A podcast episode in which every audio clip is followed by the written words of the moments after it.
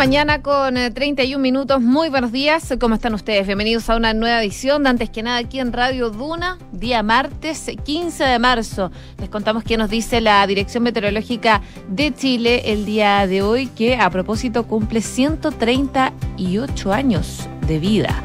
En eh, Santiago a esta hora la temperatura marca 12 grados, la máxima va a llegar hasta los 29 con cielos totalmente despejados, muy veraniega la jornada del día de hoy, ya probablemente mañana vuelve las nubes y la máxima alcanzaría los 27 grados, pero hoy día la máxima va a ser de 29. Si nos vamos a Viña del Mar y Valparaíso, donde nos pueden escuchar en el 104.1 a esta hora, 14 grados, la máxima va a llegar hasta los 19, como les comentaba, con bastante nubosidad. Va a ir variando a eh, nubosidad parcial, ocasionalmente nublado, según lo que nos indica la Dirección Meteorológica de Chile. En Concepción amanece con neblina y bastante nubosidad. A esta hora 13 grados y la máxima va a llegar hasta los 19, ya donde nos pueden escuchar en el 90.1. Y en Puerto Montt también hay neblina a esta hora de la mañana, 11 grados de temperatura, la máxima va a llegar hasta los 19. Cielos cubiertos durante la mañana y va a estar principalmente despejado durante la tarde.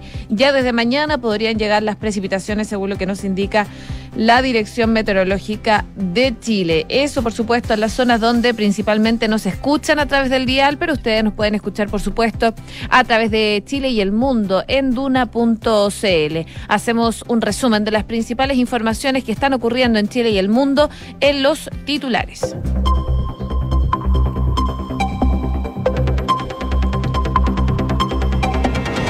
Gabriel Boric llamó a Bolivia a retomar las relaciones diplomáticas advirtiendo que Chile no negocia soberanía. También dijo que van a cumplir el compromiso de ratificar el Tratado de Escazú durante marzo y que se va a conversar con las autoridades ucranianas para ver cómo colaborar humanitariamente. La delegación de ministros con eh, Isque a la cabeza llegó a la Araucanía en medio de las gestiones por el conflicto en la macrozona sur. Liderados por la titular de Interior, también trabajaron en la zona los sectores de Estado de Defensa, Obras Públicas, Desarrollo Social, Educación y también Salud.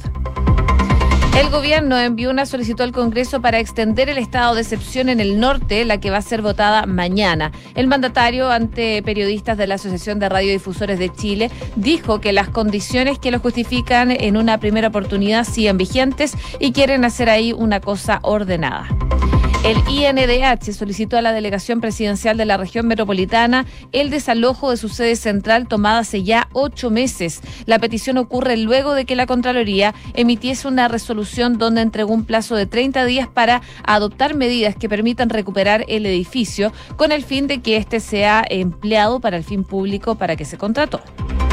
Renovación Nacional se mantiene en reflexión profunda en medio de la tensión que se ha generado con Chile Vamos. El secretario general del partido, Diego Chalper, manifestó que la comisión política ha tomado un acuerdo unánime en continuar un proceso de reflexión profunda. Y comparada al eh, primer refuerzo, la velocidad de vacunación contra el COVID disminuyó 55% en la cuarta dosis. Un análisis del Instituto de Políticas Públicas de Salud de la Universidad San Sebastián mostró que de un promedio de inoculación diario de 62.932 personas se pasó a 28.001. Al menos dos personas murieron en ataques en zonas residenciales en la capital ucraniana antes de las negociaciones entre Kiev y Moscú. Por su parte, una delegación europea va a viajar hoy día a Ucrania para confirmar el apoyo inequívoco a Kiev. La Corte Suprema Británica desestimó un recurso de Juliana Sánchez y le dio vía libre a su extradición a Estados Unidos. Tras esta decisión, el caso pasa ahora a la ministra del Interior, que debe autorizar la entrega, aunque se espera que la defensa recurra otras partes del proceso, lo que podría ralentizar esto. Y en el deporte con Ben Britton a la cabeza, La Roja oficializó a los 27 nominados que van a luchar por clasificar a Qatar 2022. Pese al 15 grado 2 que lo tiene sin entrenar hace ya casi tres semanas, Martín Lazarte decidió igualmente nominar al delantero del Blackburn Rovers. 6 de la mañana con 36 eh, minutos. Comenzamos la mañana informados en Antes que nada con Josefina Stavrakopoulos. Bueno, informaciones vienen desde la moneda y por supuesto los ojos están bien puestos eh, en esa zona del país, producto de la asunción de Gabriel Boric, de, que asumió el viernes como mandatario, pero que ya ayer lunes tuvo una jornada bastante larga eh, haciendo gestiones de presidente. Y bueno, eh, entre sus primeras cosas ayer llamó a Bolivia principalmente a su par, Luis Arce, a retomar las relaciones diplomáticas entre ambos países en un encuentro con los corresponsales extranjeros acreditados en el país, organizado por la Asociación de Corresponsales Extranjeros en Chile y realizado en el Palacio de la Moneda, fue cuando el mandatario dijo que hay eh, muchos elementos de integración que se pueden trabajar con Bolivia. La reanudación de relaciones diplomáticas es un punto de llegada. Él decía, te soy sincero, me encantaría avanzar hacia allá, solo depende de que haya voluntad de ambas partes. Sin embargo, el presidente fue enfático en señalar que Chile no negocia su soberanía, como me imagino no hace ningún país. Entiendo que el presidente Arce tenga que decir ciertas cosas, pero a lo que yo lo he invitado, y creo que hay buena disposición de parte de ambos, es a no poner la carreta delante de los bueyes. Creo que es absurdo, decía Boric, que dos países vecinos con una historia común en América Latina hace tanto tiempo no tengan relaciones diplomáticas y que el último momento en que tuvimos fue eh, cuando estábamos en dictadura. Como en democracia no vamos a ser capaces de ponernos de acuerdo para respetar nuestras visiones diferentes respecto a un punto específico que podamos mejorar la integración. Las relaciones a ese nivel entre ambas naciones se quebraron, recordemos, en 1978, cuando en esa época el presidente boliviano Hugo Banzer decidió ponerles fin. Desde esa fecha ambos países solo mantienen relaciones a nivel consular, sin embajadas. Y durante estos 44 años, Chile y Bolivia han tenido una serie de altibajos, marcado principalmente las aspiraciones del país vecino a una salida al mar. Uno de los hitos más trascendentales de la historia política de ambos países fue la demanda de los altiplánicos ante la Corte Internacional de La Haya, que fue impulsada en el año 2013, recordemos por el entonces presidente Evo Morales, y en donde pedía que se obligara a Chile a negociar una salida soberana al... Em, Océano Pacífico. Tras años de litigio, el 2018 el tribunal, por 12 votos contra 3, rechazó la solicitud de Bolivia y estableció que Chile no tenía obligación alguna en esa materia. Y tras ese fallo adverso, el último intento de restablecer relaciones, aunque no diplomáticas, vino de Chile el año pasado, cuando eh, el canciller del presidente Piñera, Andrés Alamán, anunció un hito de relevancia, la normalización de relaciones bilaterales entre Chile y Bolivia. Ahora, el mandatario también, Gabriel Boric, eh, confirmó ayer frente a los corresponsales extranjeros que su primer viaje internacional va a ser a Argentina. Y él decía que estaba en condiciones ya de confirmar que conversó con el presidente Alberto Fernández y el primer viaje internacional por lo menos será para allá. Están viendo los detalles, quieren que no sea algo solamente simbólico, sino que se traduzca en una colaboración concreta y él anunciaba ayer que le que conversó con el presidente Fernández de que se considerara la posibilidad de que no sea solamente Buenos Aires, sino además incluya alguna provincia interior.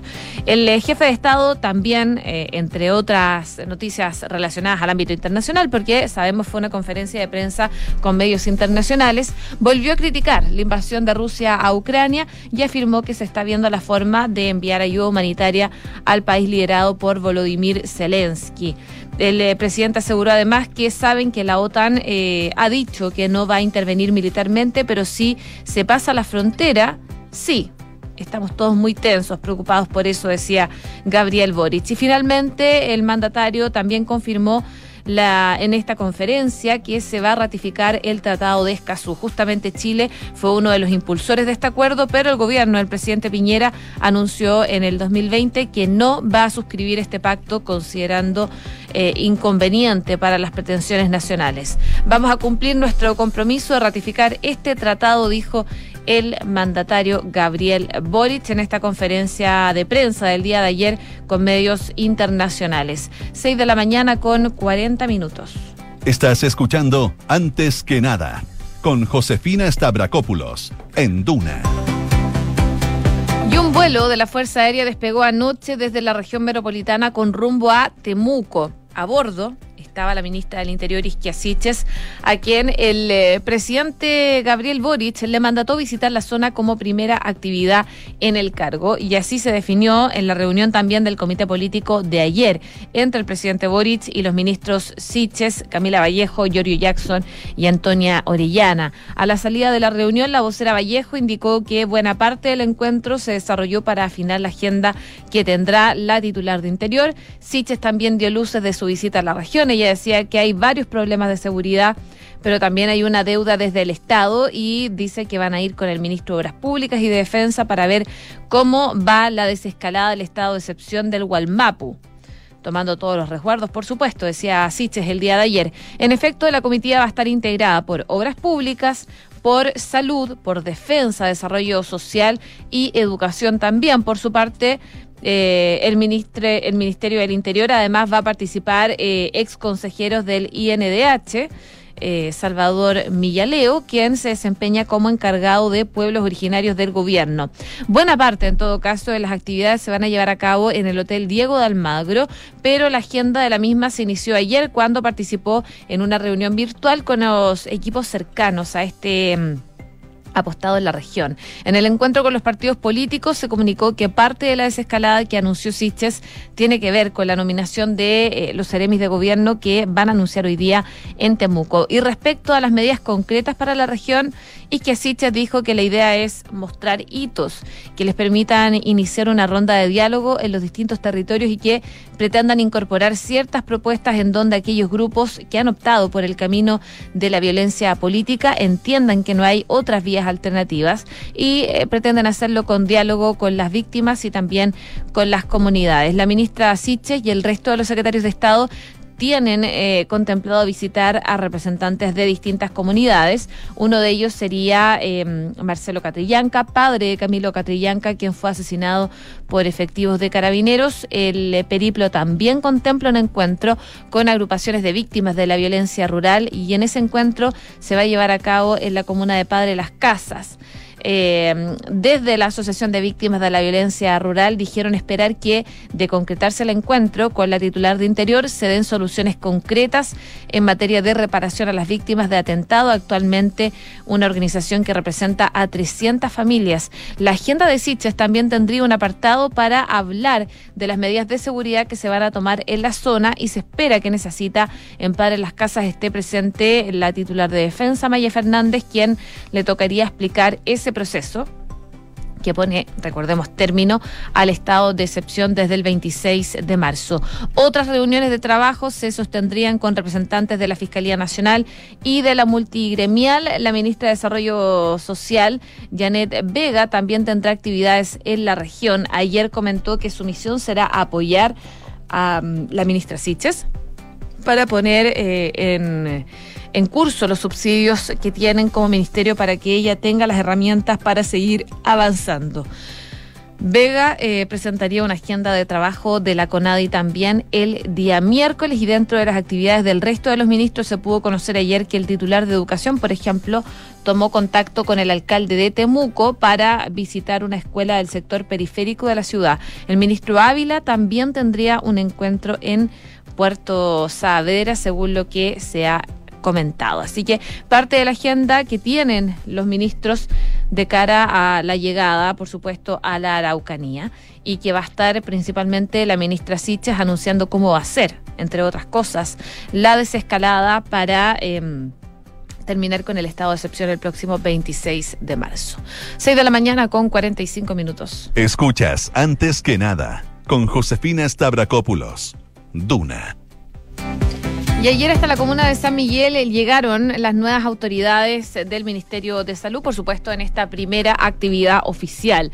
El equipo liderado por María Begoña Yarza visitó el centro de salud y compartió, por supuesto, con el personal. Y ahí la Secretaría de Estado aprovechó la ocasión para dar las primeras definiciones de lo que va a ser la estrategia de gobernanza de la pandemia. Aseguró que se va a prolongar la alerta sanitaria, ya que es necesaria no solo para la estrategia que tiene que ver con la pandemia, sino también para lo vinculado con los problemas de salud que han sido postergados por la misma. Y el subsecretario de Salud Pública Cristóbal Cuadrado, el encargado de detallar las primeras medidas en relación al manejo de la crisis sanitaria, eh, dice que se va a partir con la creación de una Comisión Nacional de, Respuesta para la Pandemia, la cual estará compuesta por equipos técnicos del MinSal organizados a través de la Secretaría Técnica. Pero además estará presente un Consejo Asesor Externo que, por un lado, dará continuidad a algunos miembros que han sido parte del Consejo Asesor del COVID-19 del gobierno saliente, como la doctora Jiménez Aguilera y también sumando otras voces del mundo académico, del liderazgo del mundo científico, no solamente del sector sanitario. Él decía que hay que ser capaces de incorporar otras voces de las ciencias sociales. María Teresa Valenzuela, ex subsecretaria de Salud, destacó que lo importante es que haya un consejo de expertos y una mirada interdisciplinaria. Y eso, dice, es positivo porque permite que todos eh, lo que la pandemia impacta en la salud de las personas, pero también eh, analizar simultáneamente el impacto social, económico y educacional. Valenzuela acotaba que en el gobierno saliente esta idea se aplicó, pero eh, mediante la mesa social y agregó que quizás incorporar en una sola instancia los aspectos científicos y sociales de la pandemia podría generar buenos frutos.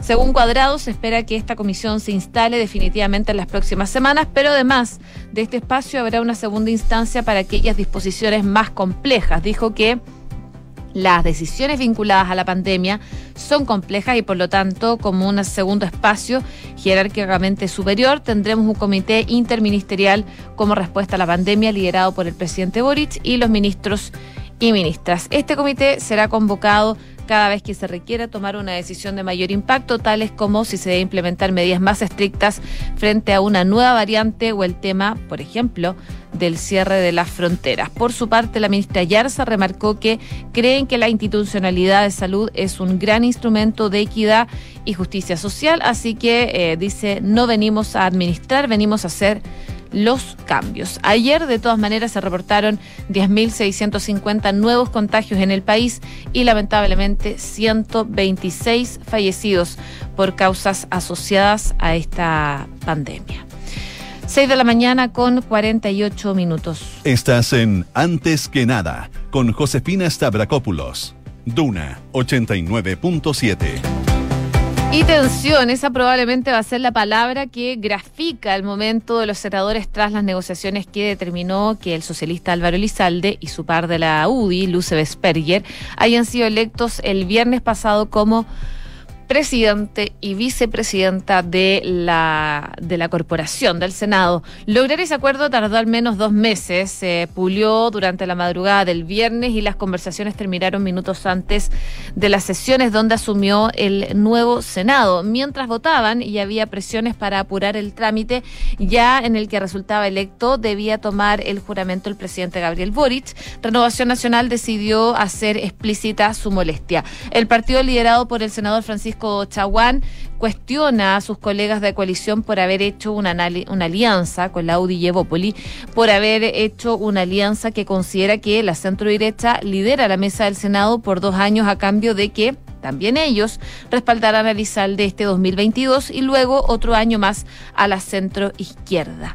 Según lo que eh, las, reacciones que se, podían ver ayer, decía, quiero decir que el Audi que el Senado no está empatado. En el Senado somos mayoría y lo que ellos hicieron, la Audi y Evópoli, fue sostener conversaciones paralelas y desconocidas por nosotros por debajo de la mesa, fue lo que dijo Renovación Nacional. Y lo dijo principalmente el eh, presidente de la tienda, Chaguán, eh, continuando con la polémica, asegurando que además suspende las relaciones con el resto de Chile Vamos. El problema está en que el acuerdo administrativo ante el virtual empate de fuerzas que existe en el Senado, debe considerar cómo se organizarán en las comisiones. Esto, por ejemplo, en la Cámara de Diputados y Diputadas se hizo entre los partidos del Socialismo Democrático, Pro Dignidad y el Partido Humanista y también el Partido de la Gente, quienes, haciendo valer la mayoría oficialista, se distribuyeron la presencia y las presidencias de esas instancias. Y esas negociaciones se sellaron el jueves pasado. Sin embargo, con este escenario, de profunda molestia de RN, ahora todos deben volver a sentarse a la mesa para determinar cómo serán conformadas y lideradas las comisiones en el Senado. De hecho, según comentó un senador que participó en las tratativas, era tal la mm, pelotera que existió que eh, para determinar la mesa, que se optó por zanjar ese tema y dejar para otra semana cómo hacerlo con las comisiones. Ayer no hubo espacio para poder retomar las conversaciones en profundidad, solo partidos de la centro izquierda pudieron reunirse y mantener eh, su acuerdo respecto a las presidencias, pero Hoy deberían, según lo estipulado, todos los comités, tanto de oposición y oficialismo, intentar buscar un acuerdo administrativo para los próximos cuatro años. 6 de la mañana con 51 minutos. Estás escuchando Antes que nada con Josefina Stavrakopoulos en Duna.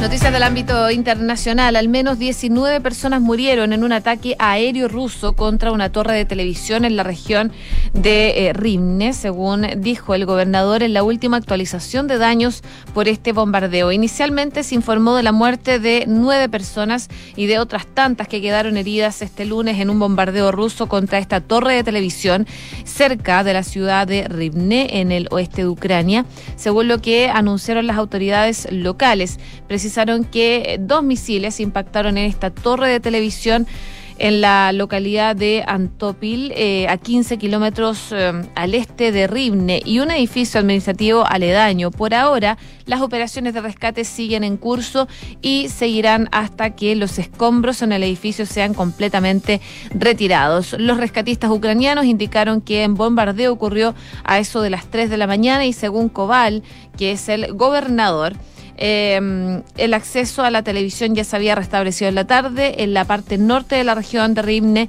eh, a través de una red de cable. A principios de mes hubo un ataque, recordemos, con bomba contra la torre de radio y televisión de Kiev, según informaron Reporteros Sin Fronteras y en el que falleció también. Eh, un camarógrafo de este canal. El Servicio Estatal de Emergencia Ucraniano indicó que ese día en su página web eh, que ese bombardeo ruso fallecieron cinco personas y otras cinco resultaron heridas. También a esta hora se informa de al menos dos muertos en un ataque a una zona residencial en la capital ucraniana antes de las negociaciones entre Kiev y Moscú, parcialmente rodeadas por las tropas rusas. El centro político de Ucrania se despertó con tres profundas explosiones y eso es lo que preocupa. Los servicios de emergencia indicaron posteriormente que correspondían a disparos contra áreas civiles en distritos eh, residenciales. Mientras que se acaba de anunciar Kiev impondrá un toque de queda de 36 horas por estos ataques rusos que se han generado durante las últimas horas.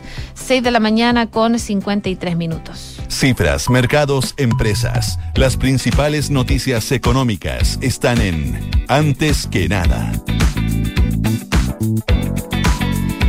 Y en noticias del ámbito económico, Pulso destaca el día de hoy que el gobierno va a utilizar balas de plata en altos cargos de servicios y organismos claves para poder impulsar sus reformas.